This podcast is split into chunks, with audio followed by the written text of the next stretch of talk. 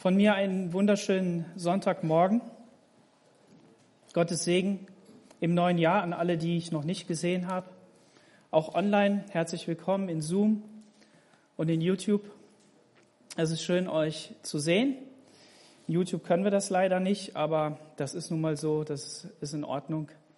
Ähm, wenn bei dir zu Hause die Qualität in Zoom nicht ganz so gut ist, dann versuch mal auf YouTube. Ähm, daher könnte es sein, dass die Tonqualität besser ist. Wir befinden uns mitten im Galaterbrief. Und wenn ich sage mitten im Galaterbrief, dann meine ich ähm, in der Thematik. Der Galaterbrief ist ein Brief von Paulus, geschrieben an Gemeinden in Galatien. Und ähm, ist einer der, der ersten Briefe.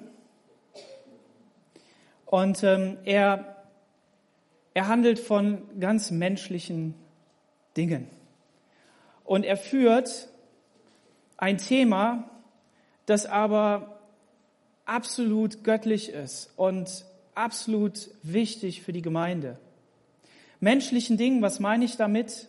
Er handelt davon, dass Menschen in der Gemeinde Jesu leben, die Probleme und Schwierigkeiten haben, mit denen sie konfrontiert sind, äh, Probleme und Schwierigkeiten hineinbringen in die Gemeinde, die sie bewegen, Themen, die ihnen wichtig sind, in den Mittelpunkt stellen und teilweise auch nicht genau wissen, um was es eigentlich geht.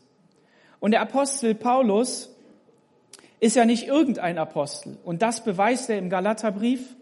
Wir hatten im letzten Jahr begonnen, diesen Galaterbrief zu lesen und dann eben auch darüber zu predigen. Und er beschreibt im ersten Kapitel, dass er von Gott eingesetzt ist. Dass sein Amt, das er in der Gemeinde bekommen hat von Gott, nicht nur irgendein Amt ist, das er sich selber erarbeitet hat oder zu dem er irgendwie gelangt ist, sondern dass Gott selbst, Jesus selbst, ihm begegnet ist und ihm das Evangelium, das, der, die frohe Botschaft äh, vom Kreuz, von, von der, vom Sterben und der Auferstehung Jesu gepredigt hat und gesagt hat. Und er muss das auch so fundamental machen, weil die Gemeinde in, der Gefahr stand, genau zum Anfang ähm, in eine Schieflage zu geraten. Nämlich in die Schieflage, entweder wir gehen den, den, neu, den neuen Weg, wir gehen den, den einzig wahren Weg Jesu weiter, oder wir bleiben bei den alten Traditionen und Überzeugungen, die uns nicht retten, stehen. Und die Frage war, spaltet sich jetzt die Gemeinde oder nicht? Kennen wir das? Wir ähm, haben in unserem Leben öfter mal Situationen, in denen sind wir anderer Meinung wie jemand anders, oder? Kennt ihr das? Auseinandersetzung, Diskussion. Und manch einer kriegt das gut hin, der ähm, kann seine Argumente gut präsentieren. Und ein anderer, der ähm, fühlt sich davon immer überrannt und, ähm, und platt gemacht und dann bleibt ihm nichts anderes übrig, als aggressiv zu werden. Ja, weil ihm jegliche andere Chance genommen ist. Und äh, das passiert, wenn wir miteinander in den Gesprächen nicht respektvoll miteinander umgehen und dem anderen auch das Wort geben und Zeit geben. In der Politik und auch im, im Fernsehen hat man in solchen Sendungen, aber eben auch im Bundestag dafür Zeiten festgelegt. Jede Partei hat ihre Zeit, die sie nutzen kann, entsprechend ihrer Größe. Und wahrscheinlich sollte es in der Familie auch sein, entsprechend der Größe ähm, sollte man dann Zeit bekommen zu reden. Aber gut, auf jeden Fall ist es so, dass ähm, in der Gemeinde in, in, in Galatien eben ähm, Probleme aufgetaucht sind. Und ähm, Paulus spricht dort jetzt hinein. Und ihn wundert es, dass, ähm, dass sie so schnell ähm, die Gnade Christi, zu der sie berufen waren, verlassen haben. Wisst ihr was? Seitdem Jesus auf die Erde gekommen ist, sind wir berufen zur Gnade. Absolute Gnade. Als, als ähm, Mose auf dem, Berg der, auf, dem, auf dem Berg war, als er das Gesetz empfangen hat, da hat er gesagt, Gott, ich will dein Angesicht sehen. Ich möchte deine Gegenwart sehen. Und ähm, da ist Gott ihm begegnet. Und er war in dieser, in dieser Ruhe, in diesem sanften Reden, in diesem, in diesem in dieser Stille Und er, er schritt an ihm vorbei und er sagte, barmherzig, gnädig, Langmut, Geduld, Freundlichkeit und all diese positiven Attribute, die Gott hat. Und das ist Gott selbst in seinem Wesen. Immer schon gewesen und heute offenbart in Jesus Christus. Herrlich, wunderbar. Und wenn wir die Bibel durchlesen, merken wir, bei aller Strenge und Härte, die Gott an den Tag legt, weil er, weil er ein, ein gerechter Gott ist und ähm, Gesetzmäßigkeiten folgt, die so weit weg von unseren sind, dass wir es gar nicht begreifen können, ähm, er sie aber uns gesagt hat, was gut ist und was schlecht ist, ähm, ist er dennoch immer wieder barmherzig und kehrt sich immer wieder zu seinem Volk zurück. Und davon sind jetzt die Galater abgeirrt. Wie ist das passiert? Ein anderes Evangelium ist gekommen. Paulus sagt, es darf kein anderes Evangelium gepredigt werden als das Evangelium vom Kreuz. Und wenn irgendeiner käme und wenn ich selber käme und ein anderes Evangelium predigen würde, dann glaubt mir nicht und folgt dem nicht. Wie ist diese, diese ach so, so fundamentale ähm, Aussage überhaupt möglich? Wie kann man sich hinstellen und sowas sagen? Das kann man nur dann sagen, wenn man wirklich Jesus begegnet ist und wenn man wirklich verstanden hat, um was es geht von, vom, vom Leib, von der Seele, vom Geist und vom Herzen her. Wenn man Jesus Christus persönlich begegnet ist.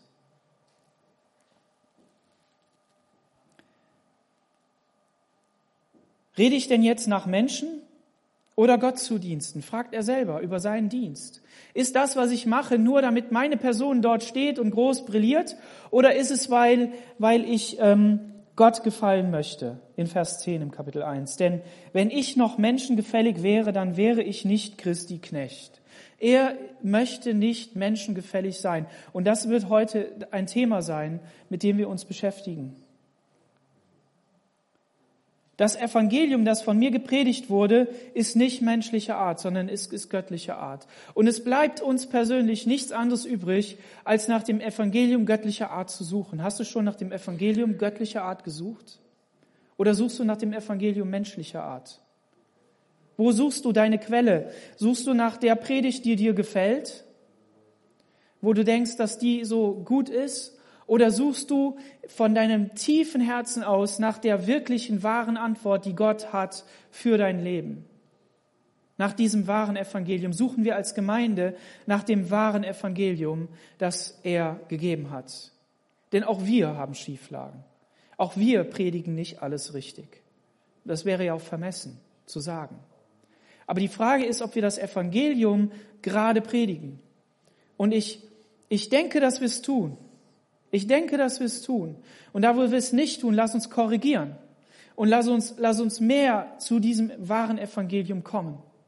Das soll uns nicht verunsichern, sondern soll in uns tief diese Sehnsucht nach der wahren Offenbarung Jesu ähm, fördern und nach, der, nach dem Gebet hineinzubeten, dass wir sagen, Herr, offenbare du dich. Und Paulus erklärt dann hat dann seine Person erklärt, er erklärt seinen Werdegang, wie das gelaufen ist. Und in Kapitel 2 ähm, kommt er dann darauf zurück, dass, dass er eben auch nach Jerusalem gegangen ist. Nach vielen Jahren ist er dann auch mal nach Jerusalem gegangen. Zu den Aposteln, die berufen waren für, ähm, für die, in der Beschneidung, also bei den Juden, den Petrus. Und er redet mit denen und er besucht die und er legt sein Evangelium da und, und zeigt, wie er, wie er predigt. Und ähm, da hat niemand hat etwas dagegen gehabt, außer falsche Brüder. Falsche Brüder, das heißt Menschen, die mit falschen Motiven gekommen sind, die nicht verstanden haben, um was es wirklich ging im Evangelium und deshalb von ihrer Sicht der Dinge so sehr überzeugt waren, dass sie das absolut in der Gemeinde vorangetrieben haben. Und das lässt uns aufhören. Wo haben wir Steckenpferde, auf die wir setzen und wo wir sagen, wenn der das nicht erfüllt, wenn der diesen Charakterzug nicht hat, wenn der diese Art und Weise nicht an den Tag legt, dann ist der nicht richtig. Das ist kein richtiger Christ. Das ist die Frage. Aber er sagt doch etwas ganz deutlich, den gaben wir nicht eine Stunde nach, uns ihnen unterzuordnen, damit die Wahrheit des Evangeliums bei euch bestehen bleibe er bliebe. Was wir bedenken müssen, das war nicht irgendjemand in der Gemeinde, sondern es war Paulus. Es war ein von Gott direkt berufener, der eine Offenbarung Gottes hatte und gesetzt war als Apostel der Nationen. Das sagt er auch. Und er begegnet natürlich in der Jerusalemer Gemeinde den Aposteln, die von Jesus berufen waren, die mit Jesus gegangen sind und die eben ihren Dienst hatten, ihre, ihren Bereich im Reich Gottes. Wie gut ist es, wenn wir Männer und Frauen Gottes haben, die berufen sind, ähm, Richtung vorzugeben, die uns Apostel sind, die uns, die uns in der Lehre weiterbringen, die Korrekturen anbringen. Wie gut. Die aufpassen. Und die nicht nachgeben in diesen Punkten. Wir lesen im Galater 2, Vers 11, da lesen wir Folgendes. Als aber Petrus nach Antiochia kam, widerstand ich ihm ins Angesicht, weil er im Unrecht war. Denn bevor einige von Jakobus kamen, aß er mit denen aus den Nationen. Als sie aber kamen, zog er sich zurück und sonderte sich ab, weil er die aus der Beschneidung fürchtete. Und mit ihm heuchelten auch die anderen Juden, so dass auch Barnabas durch ihre Heuchelei angesteckt wurde. Als ich aber sah, dass sie ihr Leben nicht aufrichtig führten nach der Wahrheit des Evangeliums, sagte ich zu Petrus öffentlich vor allen, wenn du, der du Jude bist, heidnisch lebst und nicht jüdisch, warum zwingst du denn die Nationen jüdisch zu leben? Wir sind von Natur aus Juden und nicht Sünder aus den Nationen. Doch weil wir wissen, dass der Mensch nicht durch Werke des Gesetzes gerechtfertigt wird, sondern durch den Glauben an Jesus Christus, haben auch wir an Christus Jesus geglaubt, damit wir gerechtfertigt werden durch den Glauben an Christus und nicht durch Werke des Gesetzes, denn durch Werke des Gesetzes wird kein Mensch gerechtfertigt. Bis hierhin Gottes Wort.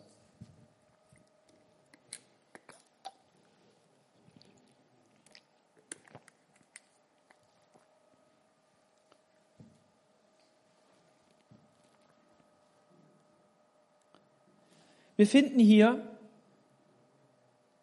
eine konkrete Auseinandersetzung von Paulus mit Petrus. Wir haben vorher schon gesehen, dass Gruppen in der Gemeinde waren, die sich eingeschlichen haben, die, die Unruhe gestiftet haben, wie ich das eben gesagt habe. Und die Apostel hatten im Konzil dann festgelegt und sich darüber auseinandergesetzt, was bedeutet das eigentlich? Apostelgeschichte 15. Was bedeutet das konkret für die Gemeinde, dass wir das Evangelium der frohen Botschaft von Jesus verkündigen? Was bedeutet das für die Nation und was bedeutet das auch für uns? Und dann haben sie festgelegt, dass sie den Nationen nicht viel auferlegen wollten, nicht viel dazu tun wollten. Es waren zwei, drei Punkte, aber die, das Evangelium selbst, wir können das mal nachlesen, Apostelgeschichte 15.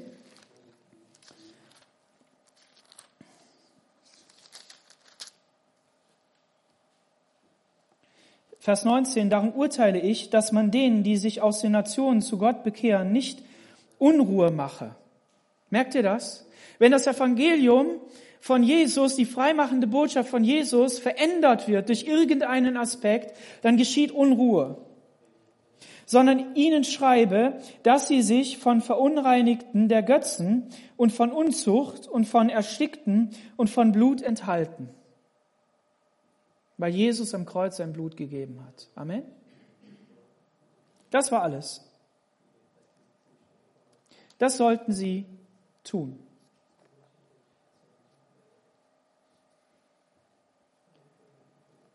Unruhe in der Gemeinde. Und dieses, dieses Konzil, diese, diese Sitzung, diese Auseinandersetzung, die hat eben zu diesem Punkt geführt. Und was passiert jetzt in der Gemeinde in, in Antiochia? Petrus kommt zu Besuch. Bist du schon mal in einer fremden Gemeinde gewesen? Irgendwo, die du nicht kennst, auch die Art und Weise nicht. Da muss man sich erstmal ähm, akklimatisieren, da muss man die Gewohnheiten kennenlernen. Da weiß man nicht so genau, was meinen die mit gewissen Dingen im Gottesdienst und so weiter. Und ähm, Petrus ist dann dorthin gekommen. Paulus und Barnabas hatten da ja schon lange gedient und haben dort das Evangelium gepredigt und die Gemeinde war einfach da und präsent. Und ähm, Paulus widerstand ihm ins Angesicht Warum? Was hat Petrus falsch gemacht?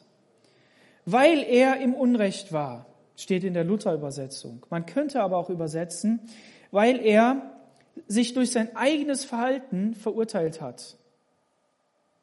Da sind nicht irgendwer gewesen, der ihn angegriffen hat. Da ist nicht irgendwer gewesen, der gesagt hat, du bist falsch.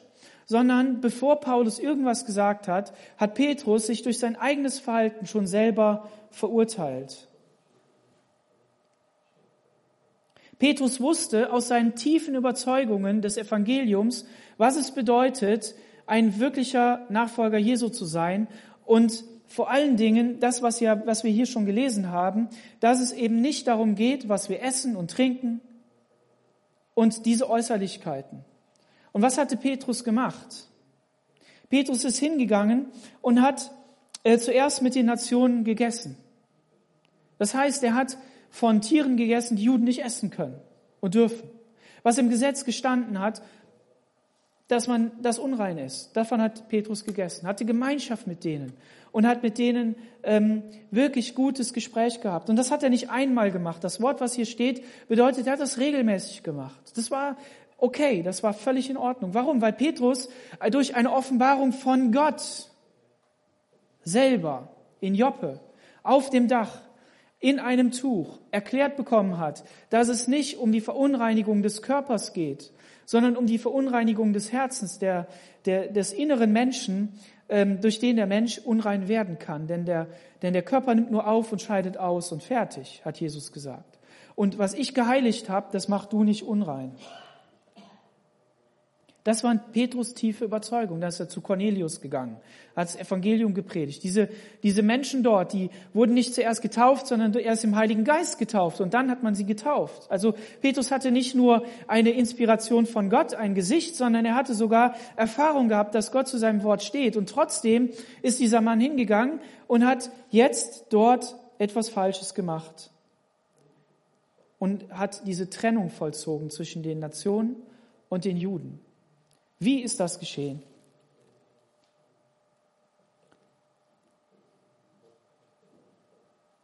Petrus war der Apostel in der Beschneidung, richtig? Haben wir schon gesagt.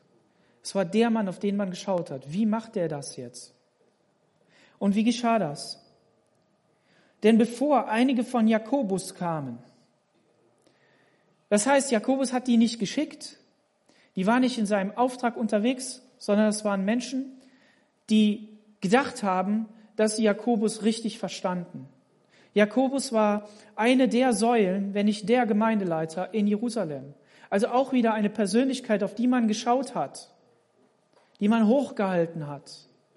Und jetzt sind diese Leute nach Antiochia gegangen und ihr wisst das ja, wenn es große Männer in der Gemeinde gegeben hat oder gibt, dann gibt es andere, die folgen denen nach. Und manchmal ist das so, also eigentlich öfter, sind die Jünger von denen schlimmer als die selber. Das heißt, die nehmen gewisse Facetten von dem seiner Lehre, von dieser Person und übertreiben die. Warum? Weil diese, weil diese Botschaft auf deren Herz fällt und etwas in denen hochbringt, was in ihren Herzen selber ist, vielleicht diese Unsicherheit darüber, wie kann denn das sein, dass das, was wir jetzt seit Jahrhunderten gemacht haben und wie Gott sich uns geoffenbart hat, auf einmal einfach so dahin gibt und wegwirft? Wie kann das sein? Das geht doch gar nicht. Und die kamen jetzt in die Gemeinde. Und dieses, dass sie da reinkamen als Gruppe und Petrus die erkannt hat, der kannte die ja vielleicht sogar, zog er sich zurück und sonderte sich ab. Das heißt, er war feige aus dem Weg gehen, das war eher emotional, und sondert sich ab, formell nicht an den Mahlzeiten teilnehmen. Das heißt, auf ganzer Linie hat er einen Rückzug angetreten. Er hätte jetzt dort einfach hingehen müssen und sagen müssen, schön, dass ihr da seid, kommt, habt Gemeinschaft mit uns. Weil durch Jesus sind wir eine Gemeinde, wir haben keine Trennung, da gibt es nicht Juden und Nationen, sondern es gibt nur eine Gemeinde wie von Jesus. Sonderte sich ab, weil er die aus der Beschneidung fürchtete. Und dieses fürchtete zeigt einfach, dass er ähm, Angst hatte, die tief ging. Und vielleicht war sein Motiv noch nicht mal menschlich gesehen, will ich mal sagen, falsch. Vielleicht hat er sich gedacht, ja, es geht, es geht hier um den Fortbestand der Gemeinde, dass die auch in dem Bereich, wo ich verantwortlich bin, nämlich in der, unter den Beschnittenen, bei den Juden, die gläubig geworden sind, weiter besteht, damit ich dort Respekt habe, damit ich dort Autorität habe. Ähm, was passiert denn, wenn die sich hier bekriegen und wir auseinandergedriftet werden? Vielleicht waren dem seine Motive genauso. Aber dann war wieder dieser Kampf innerlich. Aber nein, der Herr hat doch gesagt, es ist nicht unrein. Und was habe ich hier eigentlich gemacht? Und dann zog er sich zurück. Ihr müsst euch ja die Situation vorstellen. Die haben ja miteinander gegessen. Und wenn die auch Abendmahl gefeiert haben, dann war das ja nicht wie bei uns hier. Da wurden dann Teller vorbereitet und so ein kleines Ding und so und alles nur sehr minimalistisch, sondern das war ja ein, ein Liebesmahl, ja. Es war ein Gemeinschaftsmahl mit der ganzen Gemeinde und dann hat man eben Abendmahl gefeiert. Im Anschluss. So. Und dann, dann sagst du, okay, also die linke Seite, die, das sind alles die, die, die Judenchristen. Und rechts, das sind die von den Nationen. Und bitte, bitte Social Distancing. Abstand. Und dann ist der eine, der will mit der Hand auf den zugehen und dem die Hand geben. Dann sagt er, Moment, wenn die Kontrollbehörde aus Jerusalem kommt, da muss ich Strafe bezahlen. Genau die Situation, die wir hier haben. Und da, wenn das passiert in der Gemeinde Jesu, was passiert dann? Dann zieht Kälte ein, dann zieht Gesetz ein und all diese Dinge. Die Frage ist, was macht das mit uns? Was bedeutet das für uns? Du könntest ja sagen, ja, was haben wir denn mit Juden zu tun? Ja, vielleicht kennst du einen, okay? Kann ja sein. Aber was, was haben wir damit zu tun? Wir sind doch alle aus den Nationen. Oder vielleicht ist online jemand dabei, der sagt, ich bin doch Jude, kann sein. Ja? Aber der Punkt ist, dass auch wir unsere Steckenpferde haben. Dass auch wir unsere Punkte haben, wo wir sagen, also, okay, ja, Jesus ist gestorben, aber. Ich weiß nicht, was ich für ein Beispiel nehmen soll. Ich habe gestern mit meiner Frau gesprochen. Ich sagte, das ist so schwer für mich ein Beispiel zu nehmen, dass sich jeder merken kann und weiß, worüber ich spreche, ohne dass ich dem sowas von auf die Füße trete, dass der mir hinterher an die Gurgel geht. Wobei ich dabei nicht Furcht haben will, aber ich, ich, ich, möchte, ich möchte hier nicht menschlich was pushen. Manche haben Probleme mit Alkohol. Die sagen, nee, Alkohol, das darf nicht, als Christ, das geht gar nicht. Oder vielleicht nur so halb. Ja, zu Hause können wir das ja machen, aber wenn wir uns in Gemeinschaft treffen, dann nicht.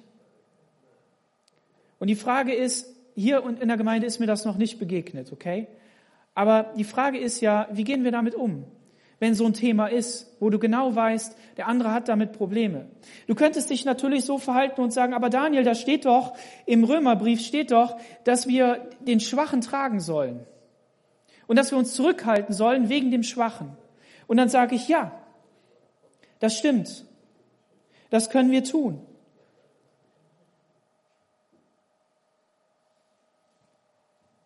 Wer bestimmte äh, Dinge nicht essen kann, müssen wir bedenken, ist schwach. Das sagt der Apostel in Römer Kapitel 14, Vers 2 folgende. Aber dieser Text sagt hier, wer aber mit den Nationen nicht essen kann, ist verurteilt. Der verurteilt sich selber.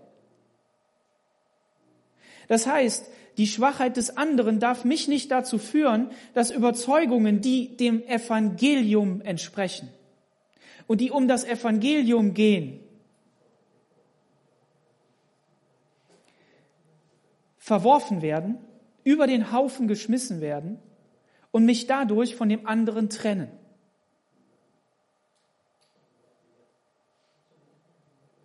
Nochmal, Überzeugungen, die das Evangelium betreffen, die Rechtfertigung, die Liebe, das, was Jesus uns gegeben hat. Wenn Überzeugungen in mir, die diesem Evangelium nicht entsprechen, sondern die ich festmache an anderen Dingen, mich trennen von meinem Nächsten, dann bin ich schwach. Biblisch gesprochen, da war das Götzenopferfleisch irgendwo auf dem Markt wurde Fleisch verkauft und das war von Götzen, man teilweise nicht etikettiert, keiner wusste das. Und dann haben Leute gesagt, geh doch gar nicht erst zum Markt, denn da ist Götzenopferfleisch. Dann hat der andere gesagt, was interessiert mich das? Ich weiß das nicht, ich bin da frei. Und dann hat der gesagt, nee, geht nicht. Dann hätte derjenige, der jetzt also stark ist, der kann hingehen und sagen, okay, ich verzichte dir zur Liebe.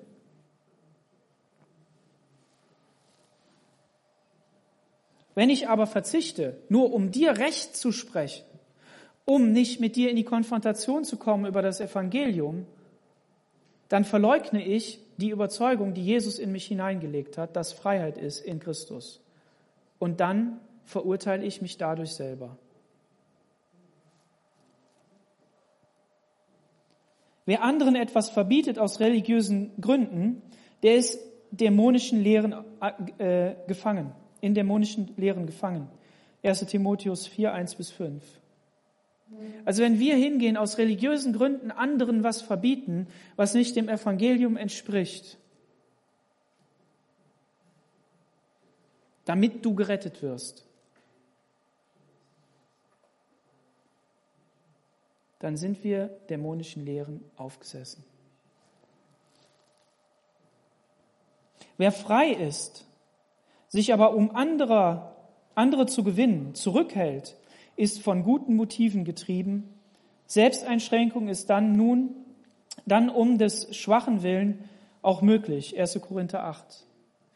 Dich treiben gute Motive, wenn du dich selber zurückhältst, um anderer willen. Aber dann tust du es aus einem tiefen Gefühl der Liebe dem anderen gegenüber und nicht um irgendwem zu gefallen. habt ihr verstanden, um was es hier geht? Ihr merkt hier und wir merken hier, dass diese, dieser Bereich des Evangeliums, der Rettung und alles, was davon wegführt, alles, was da ein Hindernis hineinbringt, mit absolut harten Worten verurteilt wird vom Apostel Paulus selber. Und das soll uns zum Nachdenken bringen. Menschenfurcht führt zu falschem Handeln Eigene wahre Überzeugungen werden über den Haufen geworfen. Falsches Handeln. Wollen wir falsch handeln? Nein, wir wollen richtig handeln. Amen. Wir wollen keine Menschenfurcht haben. Was bedeutete das weiterhin in Vers 13? Und mit ihm heuchelten auch die anderen Juden, sodass auch Barnabas durch ihre Heuchelei angesteckt wurde. Boah, krass. Und wenn man da so drüber liest, dann liest man da so drüber. Und wenn man dann guckt, was diese Worte bedeuten, dann merkt man, holla, da geht's aber ab. Also, mit ihm heuchelten auch die anderen Juden.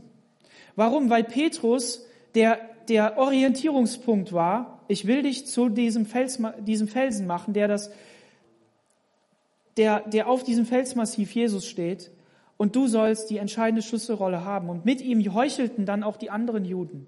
Ein Heuchler war jemand, der sich eine Maske aufgesetzt hat und ein Theater gespielt hat, also alle Schauspieler damals. Das ist das, was Heucheln bedeutet hat.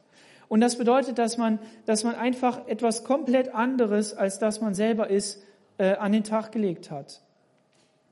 Und die anderen Juden haben das gemacht. Und jetzt kommt was, und das ist das, was so gefährlich ist auch in der Gemeinde. So dass durch, auch Barnabas durch ihre Heuchelei angesteckt wurde. Wer war Barnabas? Barnabas war derjenige, der mit, mit Paulus unterwegs war, der schon unter den Nationen gelebt hat, der auch wusste, um was es ging. Ihr müsst euch vorstellen, diese Männer, die haben ja eine heilige Berufung gehabt. Die haben ja, die sind ja vollmächtig unterwegs gewesen. Da hat der Heilige Geist gewirkt. Die waren persönlich vom Heiligen Geist ausgesandt. Die haben Zeichen und Wunder getan. Die waren nicht irgendwelche Schluffi-Christen, die irgendwie schwach waren, sondern das waren echte Christen. Also das waren solche, wie wir alle werden wollen. Amen. Ja, wirklich. Da hat der Heilige Geist noch gewirkt. Möge er heute auch wirken. Amen. Und er tut es. Aber er soll mehr wirken. Und deshalb wollen wir nächste Woche in die Gebetswoche auch gehen, uns gemeinsam darauf nochmal so mitreißen lassen, ja, und, und wirklich darum beten, gemeinsam als Gemeinde. Aber ihr müsst euch das vorstellen. Diese, diese Leute, das waren nicht irgendwelche. Und jetzt kommt eine Formulierung und die ist echt krass. Ähm, sodass Barnabas durch ihre Heuchelei angesteckt wurde. Und das, was da steht, das bedeutet, dass er fortgerissen durch und danach mitgerissen, mitgeschleppt, wie ein Blatt in einem Fluss wurde. Bist du schon mal an so einem Bach gewesen, an so einem Fluss? Im Herbst, wenn die Blätter fallen und dann fallen die so in das Wasser und dann, ähm, dann, dann schwimmen die so auf dem Wasser und äh, da sind so viele und plötzlich steigt der Wasserstand an, weil da was reinkommt, weil, weil es geregnet hat und auf einmal geht dieses Wasser auch in Bereiche, wo ganz viele Blätter sind. Und dann kämpft so ein Blatt. Also es kämpft eigentlich nicht, weil ein Blatt kann nicht kämpfen. Ein Blatt ist passiv, defensiv, ja. Es hat selber keine eigene Kraft, wenn es nicht am Baum ist, richtig? Und dieses Blatt, das versucht jetzt, versucht in Anführungsstrichen, am Ufer zu bleiben, weil es will nicht mit fortgerissen werden. Und, und trotzdem reißt dieses Wasser mit. Warum? Weil nochmal ein Schwall kommt und das Wasser höher steigt und mitgerissen und fortgerissen wird. Ist dir das auch schon mal so gegangen? Dass du in ein Gespräch gegangen bist und du wusstest ganz genau, ich habe eine andere Überzeugung bezüglich des Evangeliums, vielleicht auch ein anderes Thema und es ist dir wichtig gewesen und du hast so gemerkt, du bist so mit fortgerissen worden, wolltest da eigentlich gar nicht hin. Und, und du merkst irgendwie, ist das das ist nicht richtig. Und hinterher hast du dich schlecht gefühlt. Lass uns nicht Leute sein, die aus falschen Motiven und falschen Grundlagen andere mit fortreißen. Dann lass uns lieber schweigen. Aber es ist krass, wie die Bibel das hier beschreibt, wie Paulus das hier reinschreibt. Mit fortgerissen. Als ich aber sah, dass sie ihre Leben nicht aufrichtig führten, nach der Wahrheit des Evangeliums. Hier sehen wir das wieder. Paulus hat das beobachtet. Als ich sah, dass sie ihr Leben nicht aufrichtig führten, der hat nicht eine Situation gesehen und dann hat er, ist er da reingeprescht und hat einfach alles platt gemacht und ist voll aggressiv geworden und, und, und böse und, und, und, und, und, und schlimm, sondern er, er hat das beobachtet.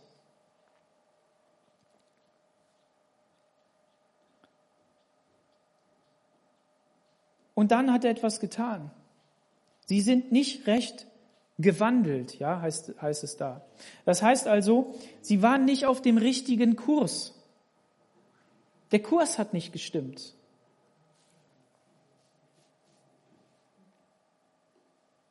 Nach dieser Wahrheit des Evangeliums. Und dann tadelt Paulus, sagte ich zu Petrus, öffentlich vor allen. Nicht jede Korrektur muss öffentlich geschehen. Das steht nicht in der Bibel. Muss nicht. Wir sollen Leute in Sanftmut zurechtbringen, wenn sie, wenn sie falsch sind, wenn sie sogar Fehler gemacht haben, wenn sie gesündigt haben, sollen wir sie in Sanftmut zurechtbringen. Wie willst du jemanden in Sanftmut zurechtbringen, wenn der was falsch gemacht hat und du den öffentlich tadelst? Wenn du öffentlich sagst, das war verkehrt und du hast das nicht richtig gemacht, da fühlt er sich in seinem Stolz gekränkt. Was auch nicht richtig ist. Aber das führt halt dazu und das ist nicht sanftmütig. Sanftmut bedeutet, dass wir in Liebe zu ihm hingehen und sagen, komm, lass uns nochmal drüber reden. Und vielleicht hast du Autorität in der Gemeinde, bist Ältester, bist ein Leiter von einem äh, Bereich oder ähm, hast Menschen in deinem Hauskreis oder ähm, wie auch immer oder bist als Leiter in deiner Familie, als Vater in deiner Familie gesetzt. Hast also Menschen an der Hand, die du führen musst, vielleicht auch im Unternehmen und musst deshalb auch in Situationen was sagen. Dann tu es in, in Sanftmut und Liebe. Dazu fordert uns die Bibel auf. Und auch Paulus macht das hier. Wir werden das gleich sehen. Er, er, er sagt das zwar, aber ihm ging es nicht darum, Petrus runterzumachen, sondern Paulus hat das in aller Demut gemacht. Warum? In 1. Korinther 3, Vers 5, da heißt es, was ist Apollos und was ist Paulus? Da war dieser Streit, ich folge diesem nach und ich folge jenem nach und der ist doch der wahre Prophet und das ist doch der wahre Apostel und das ist doch der, der eigentlich richtig predigt und die anderen kannst du vergessen. Und dann, und dann verkündigt man das Evangelium von Apollos und von Paulus und von diesem und jenem und ich weiß nicht, welchen Internetprediger du gut findest oder welchen Prediger du hier in der Gemeinde folgst. Lass uns nicht irgendeinem Prediger folgen, sondern lass uns Jesus folgen. In seinem Evangelium. Und lass uns, lass uns dann in der Gemeinde schauen, was predigen die denn in der Gemeinde? Was haben die für eine Lehre? und lass uns danach fragen und dann lass uns auch ins Internet gehen und nochmal gute Leute ausgraben, die, die, die das ähnlich sehen und dann gucken, was der Heilige Geist macht. Natürlich haben wir vorher die Bibel gelesen, wir haben studiert, wir haben auch Leute gefragt, wen kann ich mir denn anhören und wo muss ich aufpassen. Es ist oft Fisch essen, Gräten müssen raus. Aber das Internet kann nicht die erste Quelle unserer Offenbarung sein. Es muss immer das, das Gebet und, und das Bibellesen und dann die Predigt in der Gemeinde und so weiter sein. Das, das, das ist das, was, was unser, unsere Richtschnur ist. Auch wenn wir nicht alles richtig machen. Okay. Auf jeden Fall ähm, war das hier so. Paulus hat das in Demut gemacht. Und, ähm, und deshalb tu du das auch. Ja, wir wissen, wir sollen Diener auf dieser Erde sein. Wir sollen den Menschen dienen. Aber es ist doch nun mal so, dass wenn ich einen Hauskreis habe, wenn ich eine, eine Gruppe, eine Technikgruppe habe und für die verantwortlich bin, wenn ich hier als Leiter gesetzt bin an einem Sonntagmorgen, um, um die, die Supervision zu machen, um drüber zu gucken, dann muss ich doch als Vorbild dienen, oder? Dann gucken die Leute doch auf mich. Mich als Vater, auf mich gucken die, meine Kinder, meine Frau. Und Gott sei Dank tun sie nicht alles, was ich ihnen sage.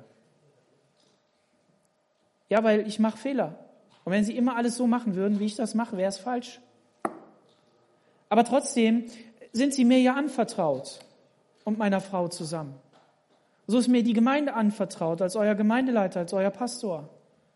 Zusammen mit Josef, mit den Ältesten, mit den, mit den erweiterten Leitern und so weiter.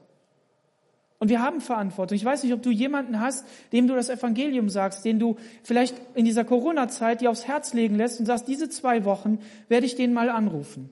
Fünf Minuten. Und mit dem reden und mit dem beten. Und dann ist Schluss. Und dann merkst du, wie der auf dich hört oder die.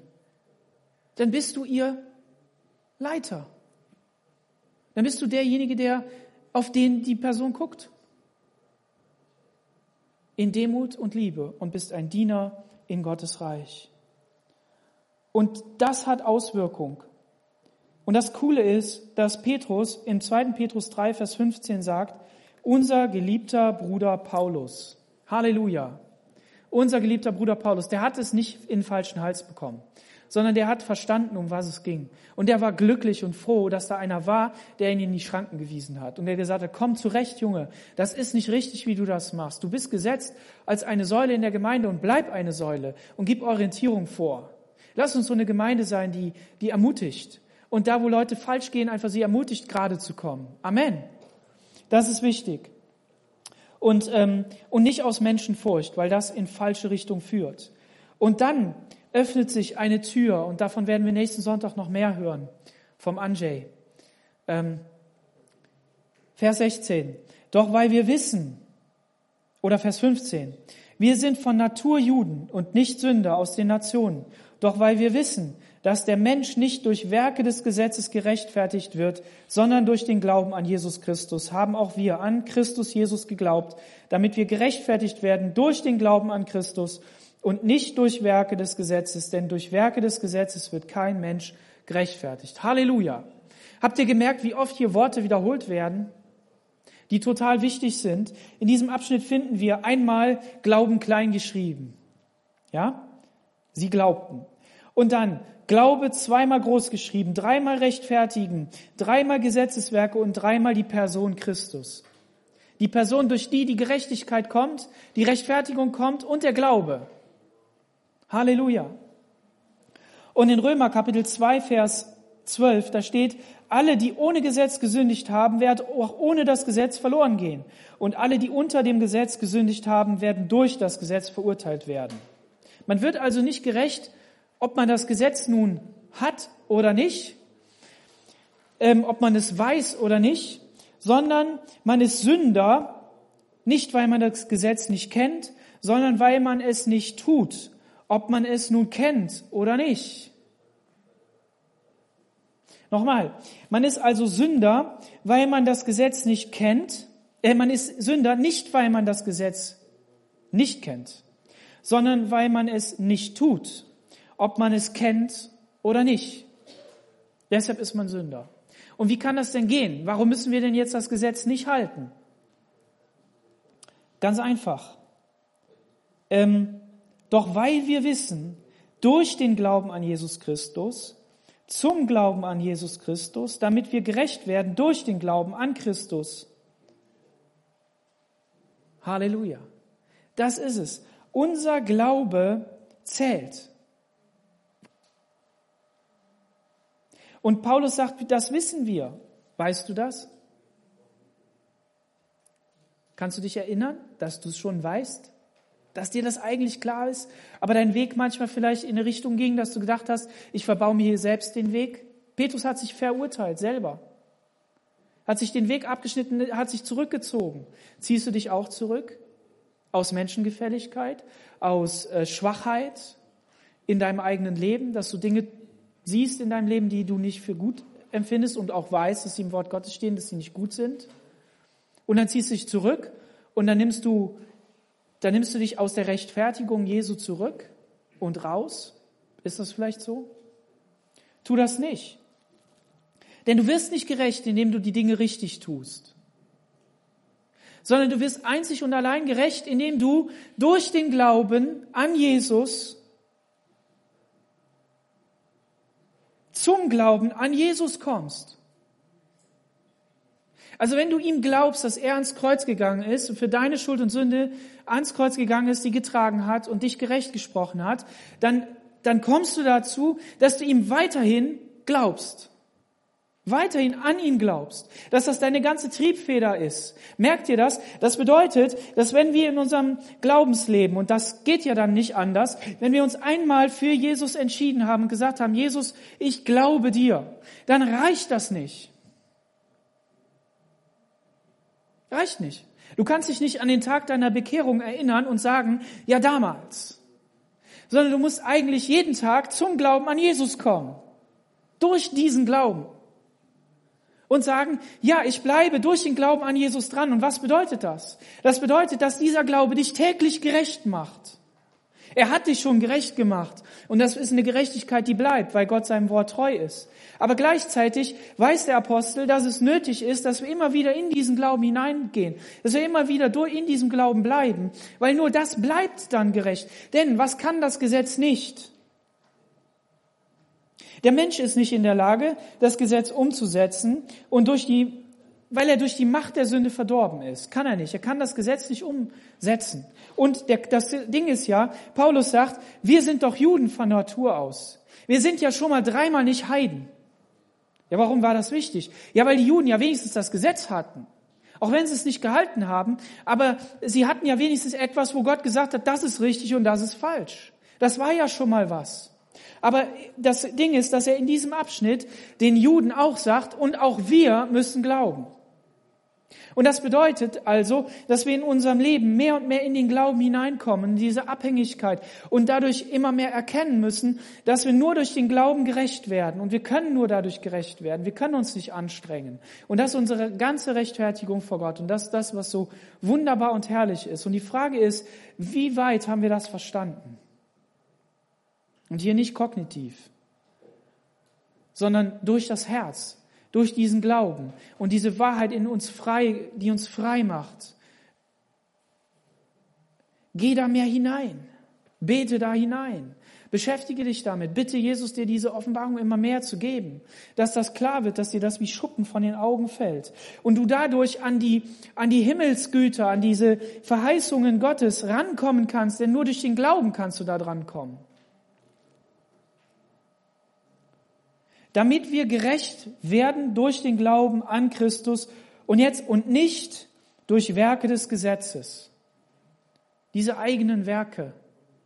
Und man könnte sagen, dass hier gesagt ist, Werke irgendeines Gesetzes, weil hier kein Artikel steht. Man hat oft das Gesetz, dann meint man eben die Tora, aber hier ist eben kein Artikel, könnte man sagen. Und es würde auch stimmen, denn egal welches Gesetz du aufstellst, das heilige Gesetz Gottes oder das Gesetz von irgendeinem Menschen, es wird dich nicht erlösen. Wird es nicht. Nicht die Gesetze der FCG Aachen, die wir haben, unsere, unsere Regeln hier, die wir irgendwie einhalten, noch irgendetwas wird dich gerecht machen. Sondern was dich einzig und allein gerecht macht, ist der Glaube an Jesus Christus. Amen. Und das ist das, was wir hier festhalten wollen.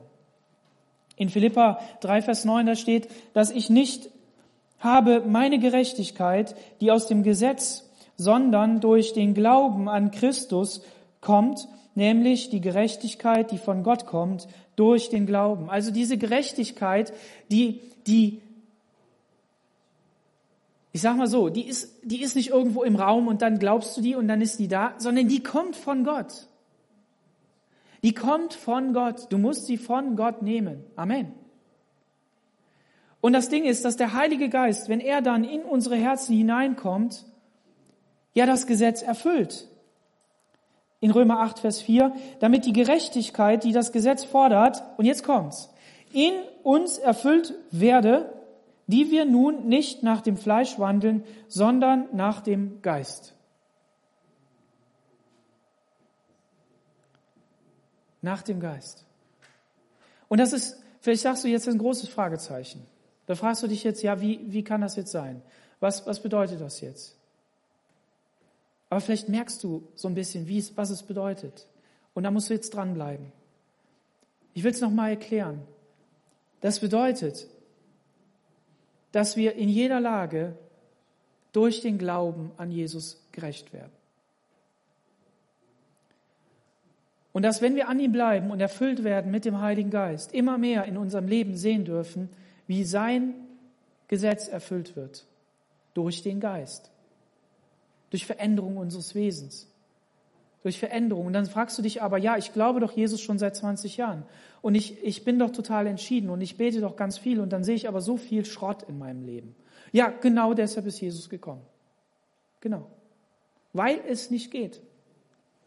Aber das bedeutet nicht, dass wenn du diesen, diesen Mist in deinem Leben siehst, diese Sünde und das, was dich davon abbringt, dass du da drin bleiben sollst und dass du ähm, dich dann von der, von der Rechtfertigung Gottes abtrennen lassen sollst.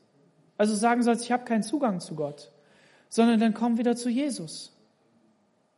Er hat es für dich getan. Er will dich zu Ende bringen. Er will dich auch weiterführen und er möchte dich auch zu einem, in Anführungsstrichen, aber ganz große Anführungsstrichen, besseren Christen machen. Aber durch seinen Geist, sodass die Menschen sehen, da ist Geist Gottes drin, da ist Leben Gottes drin. Wow, da ist es drin. Und Gott selber sieht, ah ja, da ist es drin. Und du selber siehst, oh wow, da, da ist es drin. Cool, was Gott in meinem Leben gemacht hat.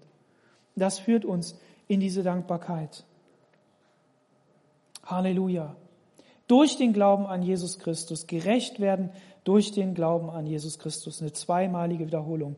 Und das ist nicht neu. Und damit möchte ich schließen heute Morgen. Psalm 143, Vers 1. Geh nicht ins Gericht, fleht der Psalmschreiber Gott an, denn vor dir ist kein Lebendiger gerecht, sondern vergib mir nach deiner Barmherzigkeit. Das ist ein Motiv Gottes, barmherzig zu sein. Und das soll auch in unserem, in deinem und meinem Leben geschehen. Amen. Und diese Botschaft wollen wir jedem Menschen verkündigen.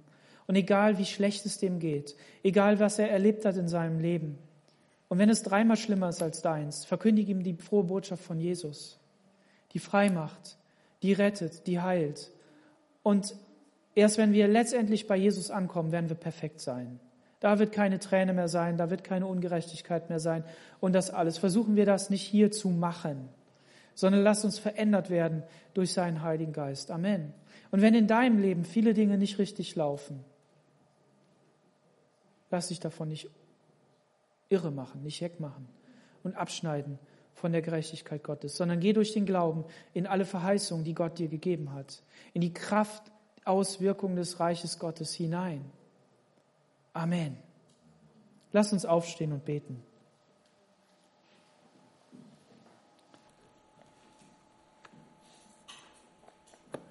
Herr Jesus, wir danken dir für deine Gnade in unserem Leben. Wir danken dir dafür, dass du jeden Menschen rufst hinein in dein Reich. Und du selbst weißt, dass es in familiären und menschlichen Beziehungen immer wieder zu Auseinandersetzungen kommt. Aber du zeigst auch in deinem Wort, dass wir sanftmütig miteinander umgehen sollen. Dass wir uns nicht von dem anderen in eine falsche Handlung hineindrängen lassen sollen. Weder um ihm zu gefallen, noch um irgendwie aggressiv zu werden oder böse oder so, sondern dass wir uns durch deinen Heiligen Geist leiten lassen sollen und wenn es um wichtige Dinge geht, auch wichtige Aussagen machen.